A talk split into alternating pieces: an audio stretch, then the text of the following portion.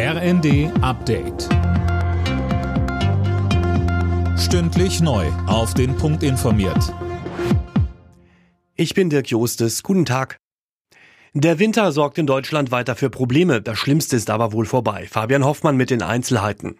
In einem Streifen von Rheinland-Pfalz bis nach Sachsen wird weiter vor Schneefall gewarnt. Immerhin hat der Deutsche Wetterdienst aber seine Unwetterwarnung zu gefrierendem Regen aufgehoben. Wegen Schnee und Eis hatte es vergangene Nacht vor allem in Hessen und Rheinland-Pfalz ein Verkehrschaos auf den Autobahnen gegeben. Hunderte Autos blieben liegen. Probleme gibt's weiterhin auch auf dem Frankfurter Flughafen. Jeder dritte Flug für heute wurde gestrichen. Im Bundestag ist eine hitzige Debatte über die Agrarpolitik entbrannt. Um die Bauern zu entlasten, will die Ampel unter anderem Bürokratie abbauen. Außerdem brachte Landwirtschaftsminister Özdemir erneut eine Tierwohlabgabe ins Gespräch. CDU-Chef Merz nutzte die Diskussion für einen Generalangriff auf die Bundesregierung. Wesentliche Teile ihrer Politik haben strukturell in der Bevölkerung der Bundesrepublik Deutschland keine Mehrheit mehr. Und so wie Sie das hier tun, meine Damen und Herren, gefährden Sie immer weiter die Zustimmung der Bevölkerung zu den Institutionen unseres demokratischen Rechtsstaates.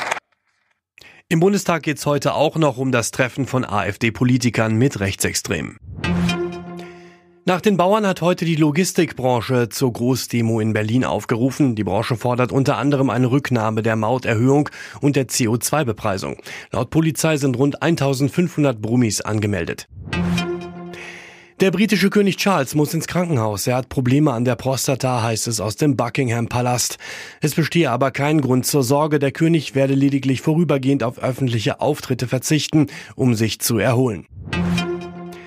Bei der Handball-EM trifft die deutsche Mannschaft heute auf Island, die Heimat von Bundestrainer Alfred Gislason. Es ist der Auftakt in die Hauptrunde und Deutschland muss unbedingt gewinnen, sonst kann man den Einzug ins Halbfinale quasi schon abschreiben. Alle Nachrichten auf rnd.de